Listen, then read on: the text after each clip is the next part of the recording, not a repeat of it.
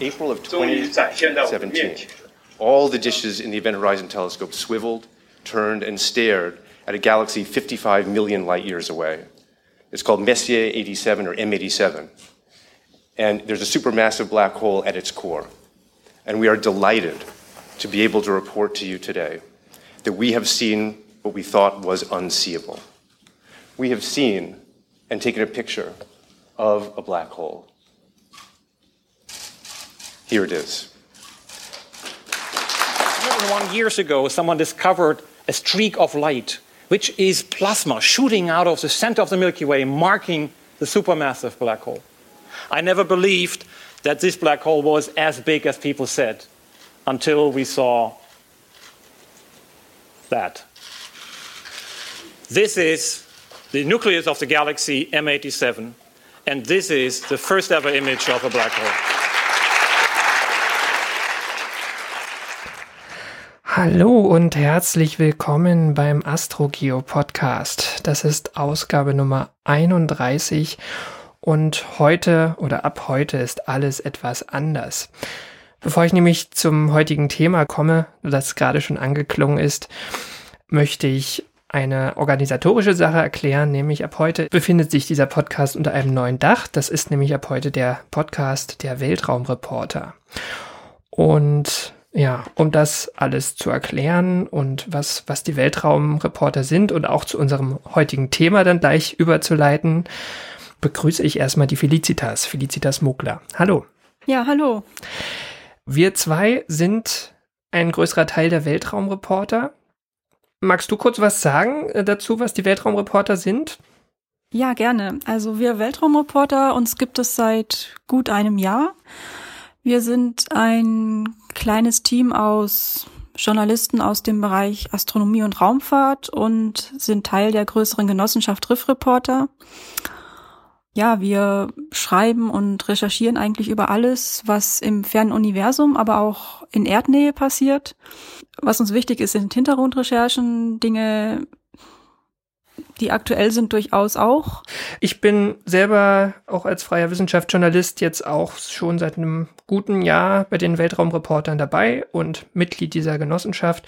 Und dieser Podcast ist zugegebenermaßen ein bisschen vernachlässigt worden. Und ich will zum einen, dass das irgendwie ein bisschen stetiger weitergeht und zum anderen natürlich mein Engagement bei den Weltraumreportern auch weiter treiben oder sogar noch hochfahren. Und deswegen bringen wir das jetzt einfach zusammen und wir werden in Zukunft Zukunft sicher die ein oder andere Folge zusammen aufnehmen, ähm, vielleicht auch mit unterschiedlichen Konstellationen, mit anderen Autoren, die bei den Riff-Reportern dabei sind und in unserem Themenspektrum arbeiten.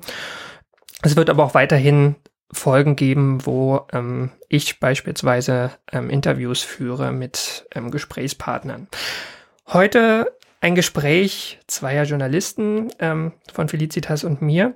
Ihr habt schon im Intro gehört, heute soll es gehen um das erste Bild eines schwarzen Lochs, wie es zumindest bei der, bei den verschiedenen Pressekonferenzen, die jetzt im April 2019 stattgefunden haben, gezeigt wurde und äh, als solches erstmal eingeführt wurde. Ich selbst war damals, ähm, ja, es ist jetzt auch schon wieder einige Wochen her, ich war zufällig eigentlich gerade auf einer Pressereise bei der Europäischen Kommission in Brüssel. Und an diesem Tag ähm, fand halt auch diese eine von mehreren Pressekonferenzen, die weltweit zu diesem Bild stattfanden, ähm, im Gebäude der Europäischen Kommission statt. Da war auch der europäische Forschungskommissar anwesend, Carlos Moedas. Das war, ich würde sagen, eine recht bewegende Veranstaltung, auch wenn man so das politische Umfeld dieses Tages betrachtete. Da lief nämlich gerade ein Brexit-Gipfel, einer der vielen Brexit-Gipfel ab wo mal wieder unklar war, wie, ob und wie der Brexit vonstatten gehen wird. Und ähm, der Herr Moedas hat auch auf dieser Pressekonferenz gesagt, das war wohl das erste Mal in seiner Erinnerung, dass in diesem Raum, in diesem Pressekonferenzraum bei der EU-Kommission geklatscht wurde. Also ob der Veröffentlichung des Bildes dann Genau, da wurde das Bild vorgestellt. Das war ja dieses Ereignis, das war auf die Sekunde quasi weltweit synchronisiert. Da gab es Pressekonferenzen in neben der in Brüssel, halt in, in Peking, in äh, Washington DC, in Santiago de Chile, also in den mhm. ähm, in den Staaten oder Regionen, ähm, wo Radioteleskope sich an diesem, an diesem Projekt beteiligt haben und der Daten geliefert haben. Und ähm, ja, da war, da war Europa ein Teil und Brüssel ein Teil davon.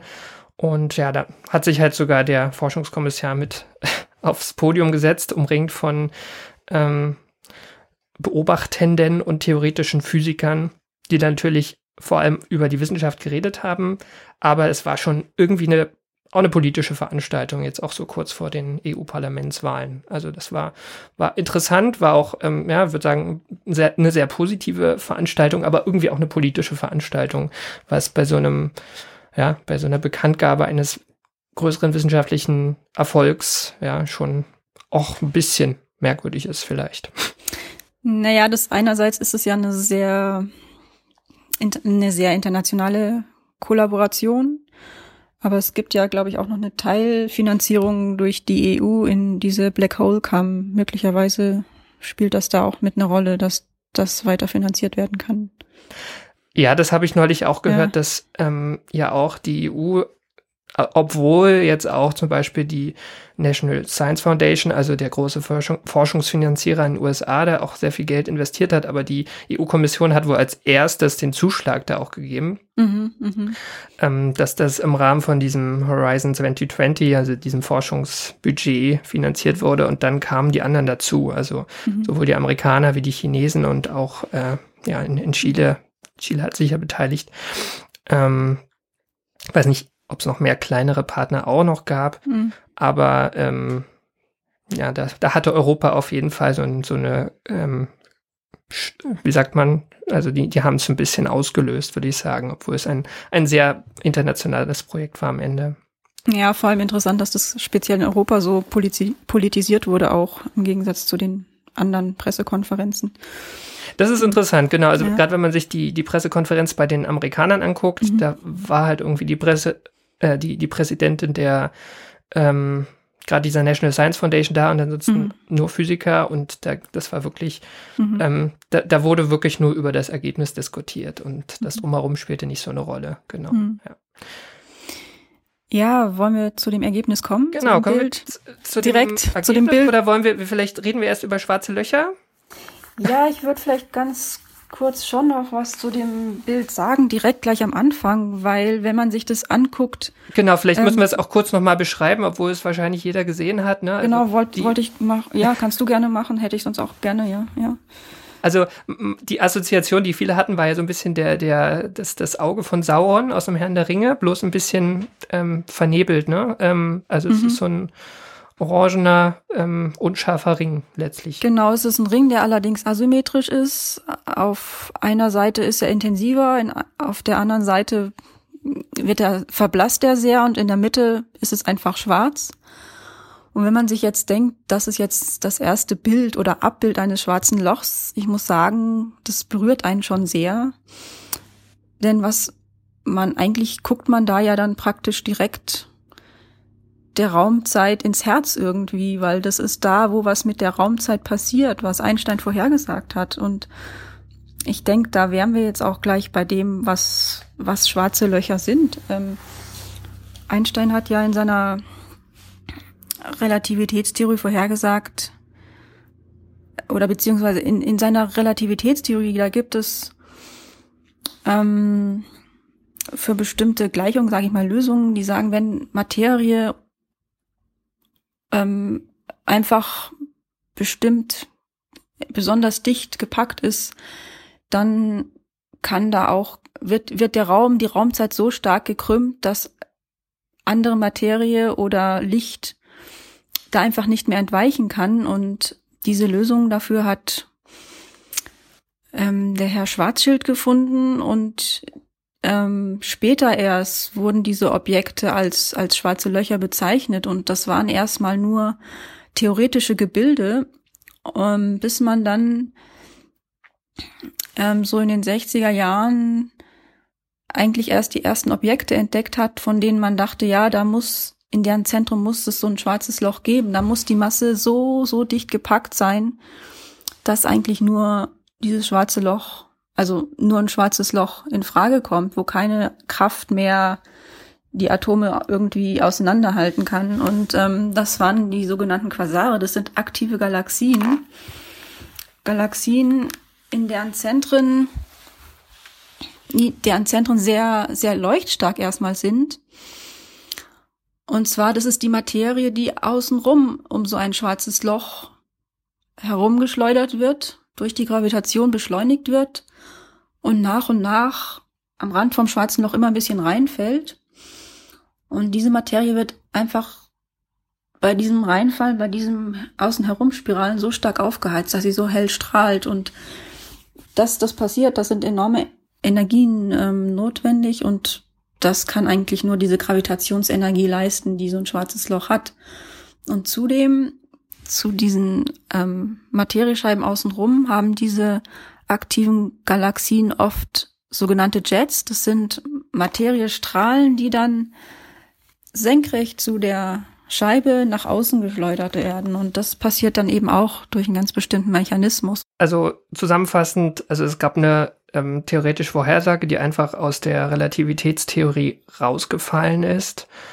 Und dann gab es zunehmend Indizien, ne? dass, dass, dass, dass sie existieren. Und da gehörten diese ja, ja. Quasare dazu ähm, mit diesen Jets, die man gesehen hat. Genau, genau. Und dann hat man außerdem ähm, in der Zeit davor schon auch noch ähm, ausgerechnet, dass zum Beispiel Sterne, das ist noch ein wichtiges Beispiel, Sterne, die am Ende ihres Lebens explodieren, dass die, wenn die genug Masse haben, auch so in sich zusammenfallen können, dass die Materie einfach nur noch der Schwerkraft folgt und die Materie letztlich sich irgendwie in einem Punkt, also praktisch unendlich dicht zusammenfindet und so können auch aus Sternen dann schwarze Löcher entstehen, aber die hat man wirklich nicht sehen können, ganz, ganz lange nicht. Und dass es die dann auf größeren Skalen geben kann, so schwarze Löcher, also größer als nur Sterne, sondern auch in Galaxienzentren, da ist man dann eben später drauf gekommen. Inzwischen kennt man zwei verschiedene Indizien für schwarze Löcher auf stellarer Größe. Das eine ist, man hat in, in Doppelsternsystemen hat man, konnte man eine Komponente sehen, andere, na, die andere aber nicht, aber dafür konnte man da die, die heiße Akkretionsscheibe sehen, die im Röntgenlicht strahlt und deshalb weiß man, dass da eigentlich auch ein, der zweite Stern als, als schwarzes Loch existieren muss. Mhm. Also Akkretionsscheibe müssen wir vielleicht erklären. Ne? Ja. Das ist diese, diese Scheibe aus heißem Gas. Und wenn man ein Doppelsternsystem hat, der, der eine Stern wurde zu einem schwarzen Loch, der saugt so mit der Zeit ähm, Materie von dem einen auf den anderen, oder? Das ist gemeint, ja, genau, diese, genau. diese ja, Doppelsysteme. Ja. Und da hat man einfach viel Material, was dann so runterspiraliert aufs schwarze Loch und dabei ziemlich heiß wird. Und das kann man sehen letztlich als Leuchten. Also es ist nicht das schwarze Loch, was leuchtet in dem Fall, sondern das Gas. Die Materie, eigentlich es ist genau das gleiche letztlich, was dann auch bei den aktiven Galaxien leuchtet, nur viel kleiner. Also die gleiche, letztlich auch so eine Scheibe, nur, nur auf viel kleineren Skalen. Und als Stellaris, also diese, sagen wir mal, kleineren schwarzen Löcher, die jetzt nicht irgendwo im Zentrum einer Galaxie sind und so wahnsinnig riesig sind wie die zwei, mhm. die man jetzt auch sicher angeguckt hat, ähm, da kennt man, da kennt man zwei, meintest du? Also man kennt inzwischen ein, paar, einige. Es gibt eins im Sternbild Schwan, das kann man sogar als Amateurastronom beobachten. Und also auf diese Weise kennt man zwei, aber jetzt ein, ein paar, ein paar. Aber inzwischen hat man mit einer ganz anderen Methode solche schwarze Löcher beobachten können, und zwar anhand von Gravitationswellen. Also da, hat man allerdings nicht einzelne schwarze Löcher sehen können, sondern das immer, immer wenn zwei ineinander stürzen, weil die senden zwar auch alleine Gravitationswellen aus, aber die sind einfach zu schwach. Und wenn so, so zwei schwarze Löcher, die sich auch in so einem Doppelsternsystem befinden, ineinander stürzen, dann werden die Gravitationswellen so stark, dass man die auch messen kann auf der Erde. Und diese, dieses Zusammenstürzen, das hat man jetzt inzwischen bei, ich glaube, zwölf solchen Ereignissen gefunden. Und das ist eben nochmal ein direkterer Nachweis von schwarzen Löchern. Und diese, diese Gravitationswellen, die stammen alle von schwarzen Löchern, die einfach einige Sonnenmassen haben, also stellaren schwarzen Löchern, sagt man da. Genau, also wir leben in interessanten Zeiten, kann man schon sagen. Ne? Also die, die, die mhm. schwarzen mhm. Löcher rücken gerade irgendwie äh, in Sichtweite der Astronomen. Also, dass sie existieren, ist eigentlich ja auch schon seit, seit 10, 20 Jahren, seit man auch immer, immer besser diese, diese Jets gesehen hat, ähm, völlig, ja, nicht, nicht mehr wirklich kritisch gewesen.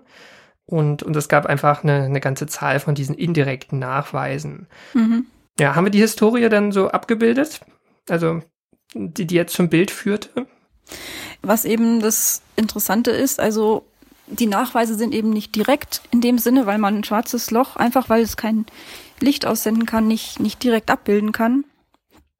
Aber man möchte eben trotzdem versuchen, immer näher an dieses Objekt hier ranzukommen, bis an diesen sogenannten Ereignishorizont. Das ist der, der Radius oder die sozusagen eine gedachte Grenzfläche, hinter der nichts mehr an die Außenwelt geraten kann. Und ja, und ich denke, mit den Gravitationswellen ist man schon praktisch direkt dort. Und ähm, das Bild, was wir jetzt, worüber wir heute sprechen, da ist man eben mit optischen Mitteln nochmal richtig nah da dran gekommen. Was genau meinst du mit den Gravitationswellen? Sind wir direkt dort? Ja, die, die, die stammen ja praktisch direkt von diesem Ereignis, also von, von diesem Ereignishorizont.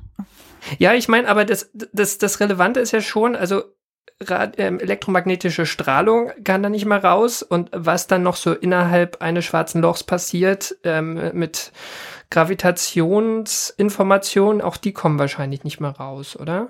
Genau, das ist eine wichtige Frage, weil letztlich aus innerhalb des schwarzen Lochs, ähm, da, die Frage habe ich auch mal sogar selber den Leuten am Max-Planck-Institut für Gravitationsphysik da gestellt.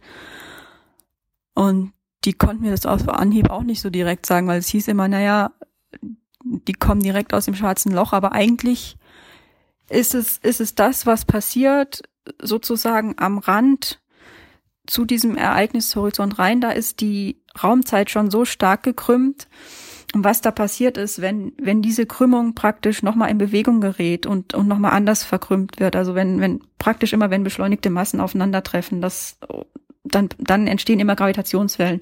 Und da ist es eben so stark bei dieser starken Raumzeitkrümmung, dass, dass das dann auch in messbarer Form ins All transportiert wird ich finde es gerade interessant, wie du mit Worten kämpfst, weil ich finde bei dem Thema generell, wenn, man, ja. wenn man da sozusagen versucht, sich auch der Mathematik anzunähern, ne? also mathematisch ja. ähm, lässt sich so, äh, dieser Prozess wahrscheinlich schon recht gut beschreiben. Also nicht das, was im schwarzen Loch passiert, weil das entzieht sich ja der Physik, aber das, was dann während der Aussendung der Gravitationswellen passiert, ne, das war ja auch mhm. vorhergesagt worden, ja, bevor ja. man es messen konnte.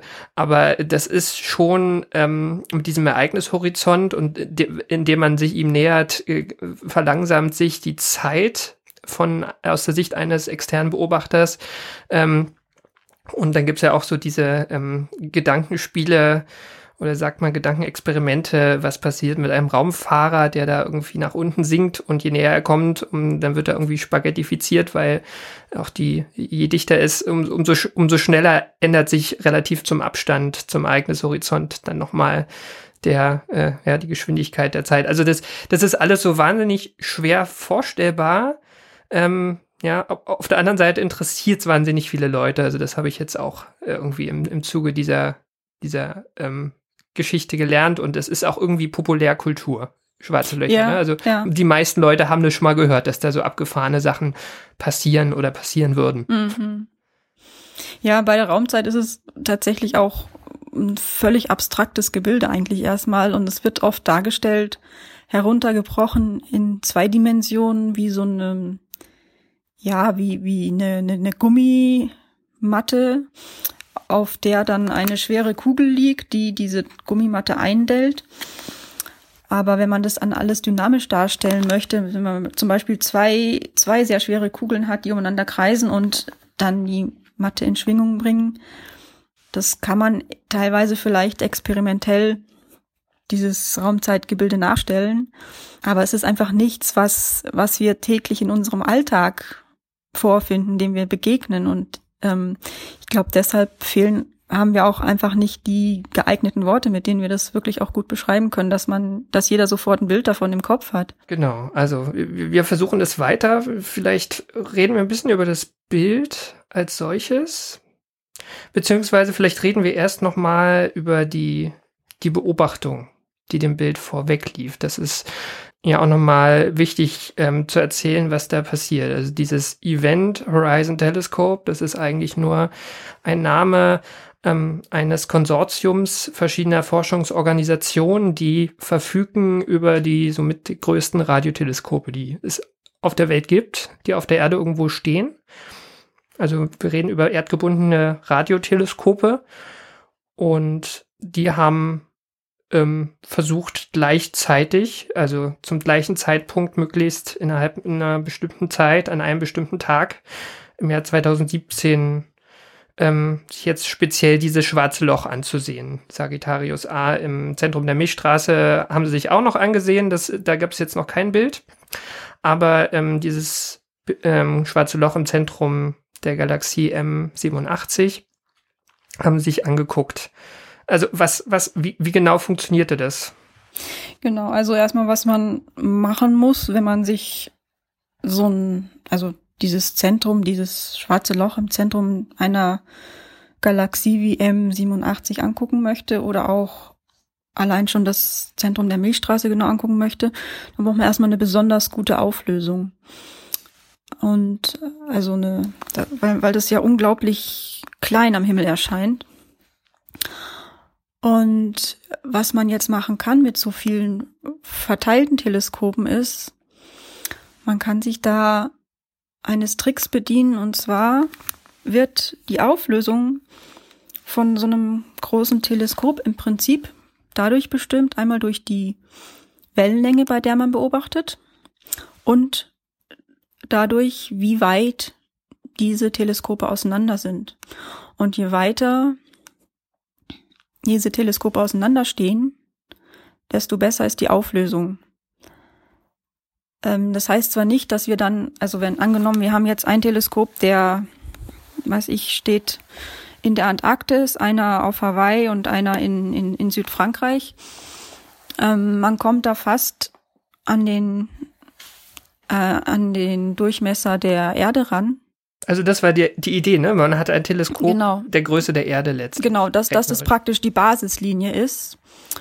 Und das Inverse dieser Basislinie, also das bestimmt dann die Auflösung. Also je größer die Basislinie ist von diesen zwei Teleskopen, die auseinander sind, desto besser ist die Auflösung, was nicht bedeutet, dass man ein Teleskop mit so einer großen Lichtsammelfläche hätte oder, oder Radiosammelfläche. Ne? Das, also das Licht selber, das ist dann tatsächlich beschränkt auf auf diese einzelnen Standpunkte, aber einfach die Auflösung, wenn man die Bilder zusammenschaltet, dann kann man sehr, sehr genau messen und in dem Fall von vom Einstein Event Horizon Teleskop hat man bei einer Wellenlänge von 1,3 Millimetern beobachtet und die Wellenlänge geteilt durch die, diese Basislänge ergibt dann die Auflösung. Und da ist man bei wenigen Mikrobogensekunden.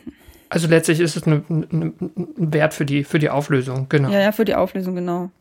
Schwarze Löcher sind, die meisten sind ja nicht so, also gerade diese stellaren schwarzen Löcher, die haben durchaus Durchmesser von ähm, Kilometern. Ähm, dieses schwarze Loch in M87, was man sich jetzt angeguckt hat, ist, ist, das ist ziemlich gigantisch groß. Ne? Das ist hat. Das ist jetzt, also wenn man das in Kilometern ausdrücken möchte oder in, in astronomischen Einheiten, eine astronomische Einheit sind ist die ähm, Strecke von Sonne zur Erde. Das sind 150 Millionen Kilometer. Und die Ausmaße von dem schwarzen Loch in M87, die sind 65 mal so groß.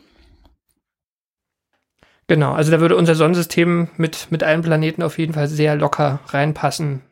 Genau, und ähm, aber in der Entfernung von 54 Millionen Lichtjahren erscheint es eben unter diesem Winkel von drei, vier Mikrobogensekunden. Also das Ding ist ziemlich groß, ziemlich weit weg und am Ende ähm, erscheint es am Himmel eigentlich ähnlich groß, wenn ich das richtig verstanden habe, wie auch dieses ähm, schwarze Loch im Zentrum unserer Milchstraße, was ja auch untersucht wurde. Genau, und das ist, das ist zu, das ist eigentlich eher Zufall, dass das so ist, weil das schwarze Loch in der Milchstraße ist zwar eigentlich kleiner, aber es ist auch deutlich näher. Und es ist Zufall, dass die beiden einfach unter derselben Winkelauflösung erscheinen.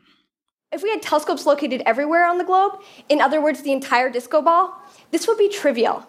However, we only see a few samples, and for that reason, there are an infinite number of possible images that are perfectly consistent with our telescope measurements.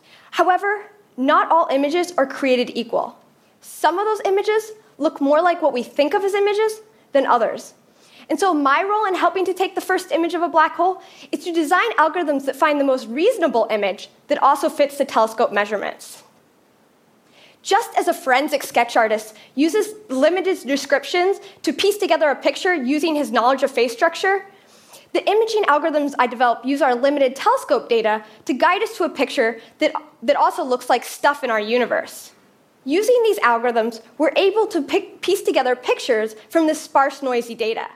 Was wir gerade gehört haben, war ein Ausschnitt aus einem TED-Talk von ähm, einer ähm, Informatikerin, Katie Booman vom MIT, ähm, die einfach Mitglied ist von diesem ja recht großen und ja auch recht fachlich recht breiten ähm, EHT-Konsortium, also diesem Forscherteam, diesem internationalen Forscherteam, die jetzt dieses zu diesem Bild beigetragen hat. Und was man da schon hört, ist, dass es letztlich nicht nur eine Frage der Astronomie gewesen ist, sondern ähm, ab dem Moment, an dem wir jetzt, jetzt gerade sind, also wir haben jetzt die Daten aufgenommen, ähm, auch eine Frage der richtigen Verarbeitung. Ne? Also die, die, die Uhrzeiten spielten eine Rolle, um überhaupt diese Interferometrie durchführen zu können und das auswerten zu können. Aber es war jetzt auch nicht so völlig klar, dass man da jetzt direkt zu einem Bild kommt. Ja, kannst du das nochmal erklären? Also warum hat man jetzt nicht direkt ein Bild? Genau, also es sind eigentlich verschiedene Gründe. Also einmal allein durch die Interferometrie hat man letztlich ähm, kein direktes Bild, sondern einfach dieses, diese überlagerten Lichtwellen und aus, aus dem Abstand dieser, ja, hellen und dunklen Bereiche kann man die Größe der Quelle sehen und dann aus dem, wie stark diese hellen Bereiche, wie hell die wirklich sind ähm, und wie dunkel die dunklen Bereiche wirklich sind, da kann man dann letztlich Rückschlüsse auf die ursprüngliche Lichtquelle sehen, äh, ziehen und ähm, da kann man anhand einmal der Helligkeiten und der, der Abstände in diesem Interferometriebild kann man letztlich die Ursprungsquelle, ursprüngliche Lichtquelle ihre Qualitäten rekonstruieren. Und das ist der Job, den diese Informatiker letztlich alle gemacht haben, zusammen mit den Astrophysikern. Und ähm, das eine ist eben die Interferometrie selber, diese Technik der Aufnahme, die man da angewandt hat. Und das andere, was hinzukommt, ist, dass man einfach dadurch, dass die Teleskope so weit auseinanderstehen und hintereinander gemessen haben, letztlich kein komplettes Bild hat von diesem Objekt. Das heißt, da mussten, mussten wiederum Einnahmen, an Annahmen einfließen in diese Rekonstruktion des Bildes. Und das ist letztlich, was ähm, die, die Forscher gemacht haben. Und es gibt tatsächlich schon einige solche Algorithmen, die, die für, für derartige Bildkonstruktionen verwendet werden, auch schon seit vielen Jahren, weil die Technik der Interferometrie an sich, die ist in der Astronomie weit verbreitet, ähm, nicht nur in der Radioastronomie, aber in der Radioastronomie geht man eben auf diese besonders langen Basislinien, greift man da zurück. Und ähm, Katie Bowman war eben Mitglied und ich glaube auch führendes Mitglied von einem dieser Teams. Und tatsächlich haben die Astronomen und, und Informatiker gesagt, wir, wir wollen das in, in verschiedenen unabhängigen Teams voneinander ähm, testen, diese verschiedenen Algorithmen und gucken, was dabei rauskommt, weil man kann doch, es muss einfach sehr viele Annahmen hineinstecken. Und ähm, jeder Algorithmus ähm, hat gibt der einen oder der anderen Name mehr Gewicht und wir wollen einfach mal gucken, was dabei rauskommt und, und sehen und dann hintereinander vergleichen. Und diese vier Gruppen die da an, unabhängig gearbeitet haben, die haben dann ihr Ergebnis letztes Jahr vorgestellt in der Fachkonferenz und haben dann gesehen, ja, wir kommen doch alle tatsächlich zu mehr oder weniger ein, ein und demselben Ergebnis.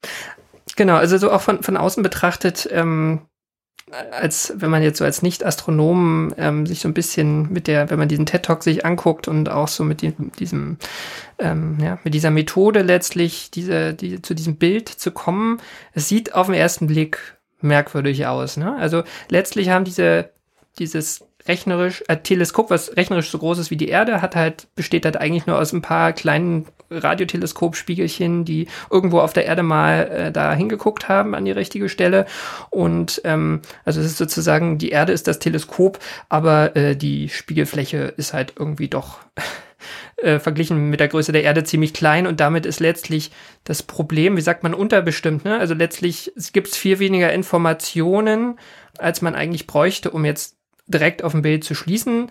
Und da kommt dann irgendwie Mathematik rein und man überlegt sich ja, was ist denn wahrscheinlicher, wie es aussieht und was ist unwahrscheinlicher, wie es aussieht, auf Basis der paar Datenpunkte, die wir da genommen haben. Genau, und, und ein, ein, ein zweiter wichtiger Teil, den, der jetzt, den ich da noch ergänzen möchte, ist, also ich hatte vorher gesagt, man kann anhand dieses Interferometriemusters letztlich die Original-Lichtquelle oder Objektquelle rekonstruieren.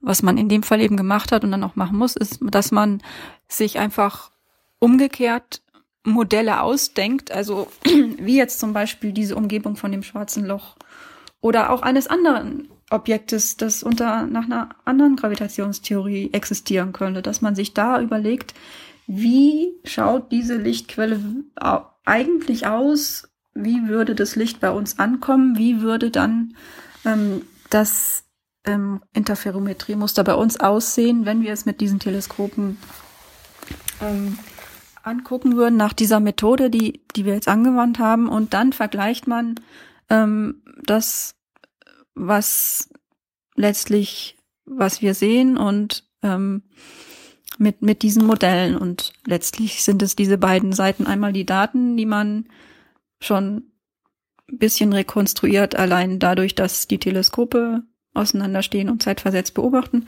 dann aber auch unterschiedliche Modelllichtquellen letztlich, die man verwendet und guckt, was am besten zusammenpasst. Ich denke, so kann man es auf einen Punkt bringen. Genau, also so eine hypothetische Frage. Ne? Also wenn wir jetzt keine Idee hätten, dass es so etwas wie ein schwarzes Loch gibt oder dass es sowas wie Relativität gibt ähm, und ein eigenes Horizont und wir hätten da jetzt hingeguckt mit der gleichen Methode und das analysiert, ohne diese Modelle zu haben, wäre wahrscheinlich ein anderes Bild herausgekommen.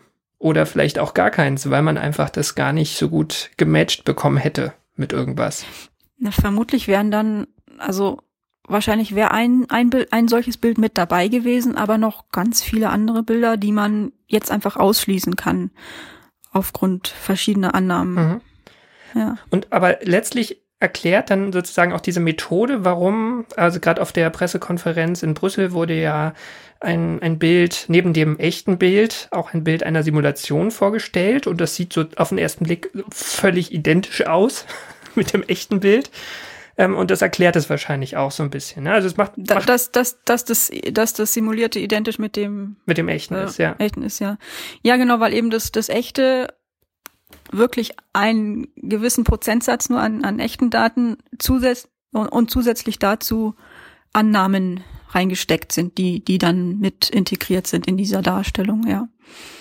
Es ist schon so, dass man durchaus auch ähm, anhand der Daten, die man hat und der, der Konstrukt Rekonstruktion, die man einfach anhand ganz offensichtlicher, sage ich mal, physikalische Annahmen gemacht hat, kann man durchaus einige Dinge ausschließen. Also man kann zum Beispiel ausschließen irgendwelche Gravitationstheorien, die sagen, es könnte vielleicht so eine Art Wurmloch sein. Also ich sag jetzt mal ganz abgefahren, ähm, irgendwelche anderen Gravitationstheorien, die nicht in, in dem Sinne, wie wir jetzt ein schwarzes Loch verstehen, schwarzes Loch dort beinhalten, aber trotzdem die Raumzeit krümmen. Die würden aber einfach andere außen herum um, um, um diese Raumzeitanomalie andere Lichtmuster verursachen und deshalb kann man die ausschließen. Schade eigentlich. Noch, ja. Aber es gibt noch eine, es gibt noch eine, ein Objekt, was sie wohl nicht ausschließen können, habe ich gelesen und ich glaube, das ist so ein sogenannter Gravi-Star. Also der könnte sogar, also so, so ein besonders schwerer Megastern, der auch so ein ganz ähnliches Muster hervorrufen könnte. Und das ist noch nicht ausgeschlossen. Das habe ich jetzt heute noch in diesem einen Paper gelesen. Ähm, ja. Mhm. Also es, es ist noch nicht, es ist noch nicht alles vom Tisch, aber ich denke, was wirklich wichtig ist, ist bei diesen Aufnahmen. Also man hat ja wirklich das erste Mal mit dieser Methode der, also auf Englisch heißt es Very Long Baseline Interferometrie, also dass man halt wirklich diese besonders langen Abstände zwischen Teleskopen nutzen kann, hat man das erste Mal wirklich so gute und so viele Aufnahmen machen können, dass man überhaupt in der Lage war, so, so ein Bild zu rekonstruieren. Und ich denke auch, ähm, wenn das jetzt einfach ein fantastisches Ergebnis ist, man ist damit jetzt wirklich erstmal am Anfang und kann, kann damit erst auch erstmal wirklich anfangen, die, die solche Objekte, diese schwarzen Löcher oder diese Konstrukte der Schwerkraft einfach so nah zu beobachten, also so, so nah an die Rand zu zoomen, dass man wirklich einfach dann auch, wenn man da noch weiter ist, mehr im Detail ist und, und mehr weiß, auch über die Art und Weise, wie man das rekonstruiert, dass man da einfach so nah dran ist, um zu testen, ist es die allgemeine Relativitätstheorie oder ist es vielleicht doch eine andere Art der Gravitationstheorie, die wirklich an, an in diesen Grenzregionen existiert. Genau, das muss man auch im Hinterkopf haben. Ne? Also auch bevor man jetzt irgendwie anfängt, das zu werten, zu sagen, na ja, die haben da ja auch schon irgendwie geschummelt und so viel Vorwissen reingesteckt, aber ähm, das und und und, und irgendwie also ist es ja auch klingt auch auf ersten äh, im ersten Moment vielleicht ein bisschen langweilig. Ja, Einstein hatte schon wieder recht. Da gibt es ja schon so wahnsinnig viele Experimente, die die allgemeine Relativitätstheorie versucht haben, irgendwie ähm, ja, irgendwo Abweichungen zu finden zu den Vorhersagen, die die Theorie macht. Und die, das ist einfach seit knapp 100 Jahren äh, haut es so unglaublich gut hin. Ähm, aber ja, wie du sagst, es geht weiter, man wird es verfeinern, man wird sich andere schwarze Löcher anschauen und ähm, ja, da, die, die, die eigentliche Physik, ja, oder die, die, die mhm. eigentliche physikalische, große physikalische Frage, die ja auch mit dem Bild verbunden ist, nämlich ähm, wie passen Gravitationstheorie und Quantentheorie zusammen. Das kann man jetzt an dem Bild wohl noch nicht nachvollziehen. Nee, aber da ist man noch weit von weg, ja. Da, da mhm. sind wir, da, dahin kommen, werden wir wahrscheinlich irgendwann in den nächsten Jahrzehnten auch kommen mit einer vergleichbaren Technik. Und dann wird es wahrscheinlich erst richtig spannend.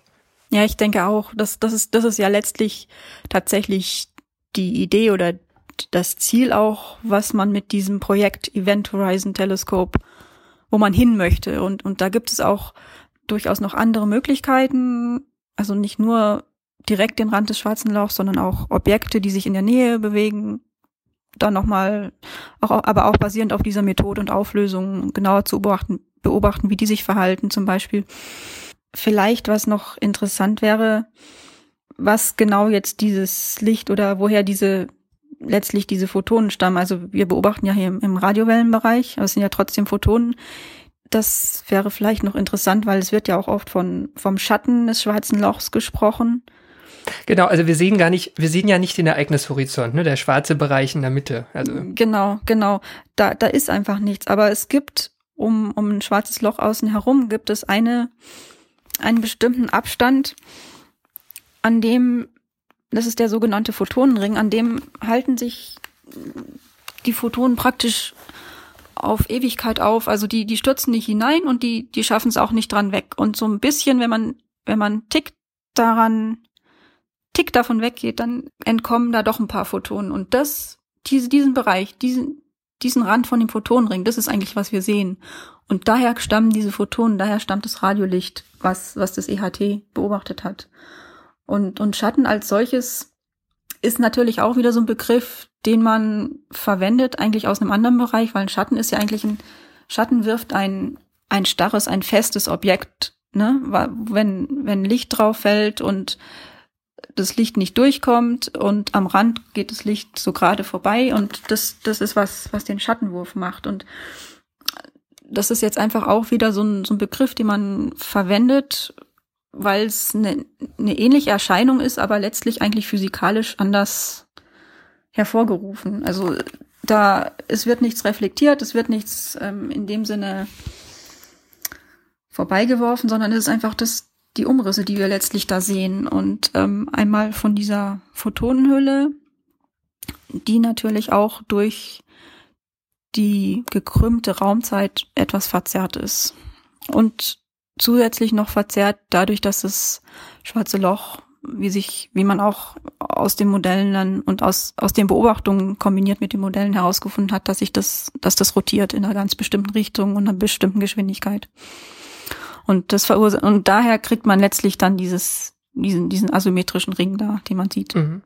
Ja, also ich, ich finde, was, was, was einfach auch ähm, wahrscheinlich Leuten, die jetzt keine Astronomen sind, ähm, was, was für die faszinierend ist, wir bewegen uns hier in einer Größenordnung, die wir uns als Menschen ja schon irgendwie vorstellen können. Ne? Also da passt zwar unser Sonnensystem rein, aber äh, ja, unser Sonnensystem haben wir jetzt irgendwie auch schon mit Raumsonden durchmessen. Also das ist eine, eine Größenskala, die wir Menschen ja. erfahren, bereisen können oder könnten. Und ähm, in, in so einem Bereich sehen wir einfach, wie die Raumzeit äh, abgefahrene Dinge macht. Und das, das können wir sehen. Ja, und ganz glaub, genau. Das, ja, das macht ja. die Faszination aus. Es gibt ja viele andere astronomische Beobachtungsobjekte, die man sich ähm, anschauen, gucken, äh, an, ansehen kann, wo man sieht, wie die Raumzeit verzerrt ist. Also so äh, diese ähm, Gravitationslinseneffekte, ne, wo dann plötzlich sehr weit Ja, entfernte Galaxien verdoppelt werden durch eine sehr massereiche Galaxie, die gerade zwischen uns und diesen fernen Objekten liegt.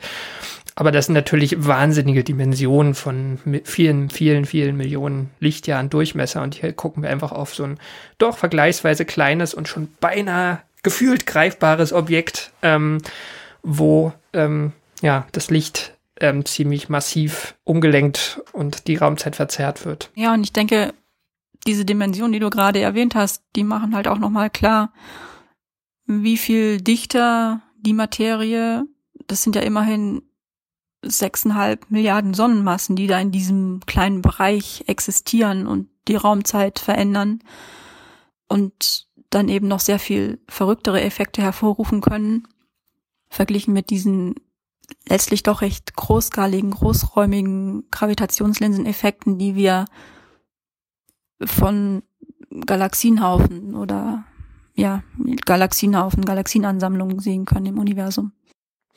Du sprichst jetzt auch, also diese verrückteren Sachen, das sind letztlich aber auch Sachen, die sich dann noch ergeben wahrscheinlich. Genau, die sich, die sich hoffen, die, die, die wir, die wir wahrscheinlich hoffentlich noch, noch irgendwann, also die, die, die Theorie vorhersagt und äh, die, die wir aber noch nicht beobachtet haben, einfach so, so Dinge, die, oder auch, auch sehr viel stärkere Verzerrungen noch von, von, von Raumzeit und Licht und einigen Effekten, genau, die wir einfach bisher noch nicht messen konnten, aber die, die Gravitation in diesem extremen Bereich hervorrufen sollte. Ja. Genau. Ja, vielleicht kommen wir dann so langsam zum Schluss. Mhm.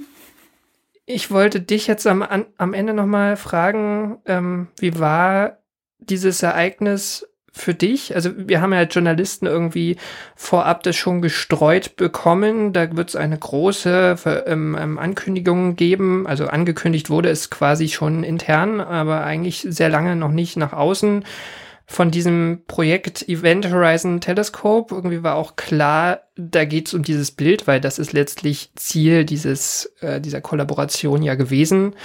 Und die haben ja auch schon viele Jahre gearbeitet, das war auch kein Geheimnis. Ähm, aber letztlich war trotzdem wahnsinnig viel Geheimhaltung im Vorfeld Ja, ja. im Hm. Spiel. Ja, wie, wie hat das auf dich gewirkt? Ja, ich, ähm, also einmal ganz persönlich, ich war im Vorfeld, hatte ich ähm, von jemandem schon einige Monate vorher bin ich angesprochen worden, ähm, ähm, man würde mir doch gerne da recht zeitnah auch Informationen zukommen lassen mit dem Event Horizon Teleskop, würde demnächst was veröffentlicht und ähm, man ja, man habe auch, also ich sage das mal so direkt, man habe auch so ein bisschen Bedenken, dass der europäische Anteil dann untergehen würde und so weiter und, und deshalb möge man doch, wolle man ja auch hier in Europa, Deutschland und so gerne Journalisten im Vorab ansprechen. Und dann war es aber, als der Termin dann näher rankam und ich dann nähere Informationen wollte, um auch wirklich schon was besser vorbereiten zu können, dann sch- hat man sich irgendwie sehr bedeckt gehalten und ich selber habe mich fast auch, also ja, ich habe ich hab dann tatsächlich fast in eine ganz andere Richtung auch gedacht. Also ich habe ich hab gar nicht mal mehr gedacht, dass es jetzt wirklich ein Bild wird von dem, was man als erstes veröffentlicht, sondern irgendein anderer Effekt oder so. Und weil ich wusste, was sonst auch noch beobachtet wurde. Okay, also dir war es gar nicht unbedingt ich, klar, was, was dabei rauskommt. Okay. Kurz davor dann schon wieder, aber so zwischendrin habe ich mal tatsächlich in eine ganz andere Richtung auch gedacht. Und ich, ich meine, ich glaube, es ist, es ist halt immer so eine Frage, finde ich, generell mit solchen Deadlines gerade in diesem Bereich, weil ähm, einmal ist es natürlich klar, gerade bei so einer riesengroßen Kooperation, da ist es sicher wichtig, dass man diese Informationen, wenn es eine neue Entdeckung gab, ähm, dass die dann einfach gebündelt rausgegeben werden, weil ja alle beteiligt sind aus allen, von allen Nationen, allen Teleskopen. Und ähm, ich denke, das ist durchaus legitim, dass man sagt ähm, und auch wichtig, das wird gleichzeitig bekannt gegeben und es soll, es sollen alle Beteiligten die gleiche Chance bekommen, dass über sie entsprechend berichtet wird. Ja, ich meine, da steckt ja auch viel Steuergeld drin, Steuergelder verschiedener Staaten, Organisationen.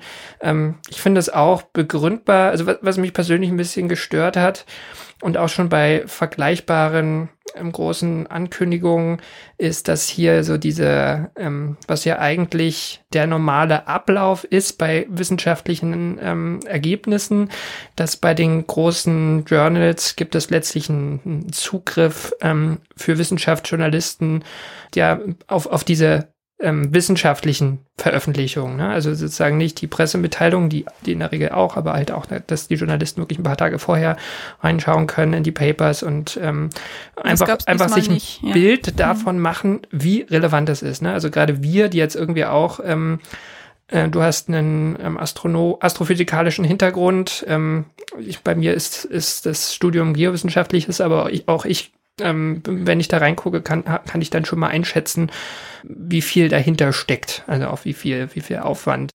Ja, und, und das hat, genau, und das hat diesmal eigentlich gefehlt, ne, ja. Ja. Ja, hier gab es diese fünf, wie viele Paper, Papers waren es? Sind, es sind sechs Paper. Sechs Paper, genau. Und die sind teilweise auch wirklich sehr, sehr umfangreich. Und, und die kamen auf jeden Fall ja zeitgleich mit, mit der Pressekonferenz genau, raus, wurden, sozusagen. Die wurden, die wurden zeitgleich veröffentlicht. Auch, es gab keine keine Vorab unter Embargo Vorabveröffentlichung gab es nicht. Und das, und das fand ich, hat die Sache auch tatsächlich schwierig gemacht, dann jetzt einfach über zeitnah über das eigentliche Ergebnis hinaus mit ein bisschen Hintergrund zu berichten, weil ich denke, die Sache ist es ja auch sehr wert. Also wir wissen natürlich schon länger, dass das Event Horizon Teleskop existiert, was es so macht. Aber dann doch nochmal mit anderen Hintergrundfragen an die Sache ranzugehen, und wenn dann gleich am selben Tag noch oder am nächsten Tag eine Meldung raus soll, das letztlich kann man da wirklich fast nur das schreiben, was was einem in der Pressekonferenz gesagt wird, weil und das, das wollen wir ja gerade nicht. Gerade wir Weltraumreporter wollen das ja gerade nicht. Und ähm, die Paper, die sind ja durchaus sehr umfangreich. Da braucht man einfach ein paar Tage, ja, um sich da einzuschalten. Ja, oder auch ja oder auch wirklich, weil zwischen 17 und über 50 Seiten sind die jeweils lang. Also und das sind sechs Paper. Und dann noch natürlich sehr fachlich, ganz klar. Und ähm, wenn man sich die wirklich zu Gemüte führen möchte, da braucht man einfach Zeit. Und was, was ich mich da frage, ist auch, ob das im Interesse der Forscher ist, das so rumzumachen. Ne? Also ich meine, ja. der Öffentlichkeit ist es wahrscheinlich, am Ende den meisten Leuten ist es egal. Aber die Forscher wollen ja irgendwie schon, dass die relevante Information dann rausgeht. Ne? Und, und ja. ähm, halt nicht, nicht nur hier, wir haben ein Bild, sondern eigentlich, was, was, was, was bedeutet das? Was machen wir draus? Und, und wie genau haben die das eigentlich gemessen? Und vielleicht auch, was sind so die Grenzen? Die, wo, wo ist die Aussage auch begrenzt letztlich? Und ähm, wenn, man, wenn ich das so aus, aus der Sicht jetzt eines Journalisten bewerte, würde ich sagen, es gibt, es gibt halt, wenn man so eine Ankündigung dann ähm, alles zeitgleich raushaut, ähm, dann gibt es einen Hype in den Medien der geht ein paar Tage und dann ist er rum. Ja? Aber heutzutage ja. geht er eher ein paar Stunden und dann ist er rum. Da haben wir noch mal ein paar schwarze Löcher auf den Titelseiten und dann ist auch die Zeit rum, wo die Leute, wo man vielleicht den Leuten erklären kann, was genau das bedeutet hat jetzt. Ja, das, das, das wäre nämlich genau auch mein Punkt noch gewesen jetzt, weil ich denke auch, oder das war auch sehr gut zu beobachten jetzt in dem Fall und das äh, ist auch, was ich bei derlei Aktivitäten sehe, dass Also der Hype, den du ansprichst, der ist wirklich extrem kurz. Und ähm, ich habe auch den Eindruck, dass dadurch, dass es wirklich so kurz ist und nicht so hintergrundmäßig darüber berichtet wird, dass es den Leuten auch dann wirklich gar nicht so sehr im Gedächtnis bleibt. Ich glaube, wenn man jetzt auf die Straße geht und Leute, die sich auch so, ja, einfach so fragt, manche haben das vielleicht schon wieder vergessen. Und das, und das soll es ja eigentlich nicht sein, ja. Also es war dann wirklich extrem gepiekt in den Medien. Und dann hat bald keiner mehr darüber gesprochen oder berichtet. Und äh, das finde ich irgendwie auch schade, weil das ist, Wissenschaft passiert ja wirklich auch eher stetig und, und Schritt für Schritt und gerade auch die Grenzen, die man, an die man da hm, schon gest jetzt gestoßen ist, die wir jetzt auch ein bisschen besprochen haben und die du auch nennst. Ähm, ich glaube, das ist auch wichtig, das nach außen zu vermitteln. Ähm, ja. Und das, das, das geht dabei vollkommen unter. Und eigentlich, ich denke, das, das müsste auch gerade im Sinne der, also finanziellen Ressourcen ähm, Gewinnung äh, interessant sein, um, naja, das ist ja nicht das eine Ergebnis, das wir jetzt haben und dann ist gut, sondern es muss noch weitergehen. Und ich glaube, diese Nachricht kann man dann auch anders rüberbringen. Genau. In diesem Sinne, also es, es war ein spannendes Ergebnis, kann man auf jeden Fall sagen, jetzt auch rückblickend, wenn man sich die Paper angeschaut hat. Mhm. Ähm, aber es ist der Anfang einer Entwicklung. Ja, das ist die Einordnung. Und wir als Weltraumreporter werden da auf jeden Fall dranbleiben und für euch das weiter verfolgen. Ich würde es jetzt am Schluss vielleicht noch mal kurz drauf eingehen. Also die Weltraumreporter sind ein kostenpflichtiges Angebot innerhalb des, des Riff Reporter, äh, der Riff Reporter Genossenschaft. Ihr könnt uns abonnieren für 3,49 Euro pro Monat. Es gibt aber auch einige freie Artikel. Schaut einfach mal rein. Es gibt da das Schlagwort kosmische Leseprobe. All diese Artikel sind frei. Und was wir auch noch haben, ist ein Newsletter, der ungefähr alle zwei bis drei Wochen erscheint und wo alle unsere Texte, egal ob frei oder kostenpflichtig, ähm, drin sind. Dieser Newsletter ist auf jeden Fall auch bis in alle Ewigkeit ähm, kostenfrei. Also einfach mal abonnieren und wenn, wenn euch das interessiert, einfach mal reinschauen. Genau, wenn ihr irgendwelche Probleme habt mit der Bezahlung äh, oder Fragen, wie wir das Geld verwenden, meldet euch auch gerne per E-Mail oder auf Twitter. In diesem Sinne, vielen Dank, Felicitas, für deine Zeit. Ja, gerne. Und ich sag Tschüss und hier geht's auch bald weiter.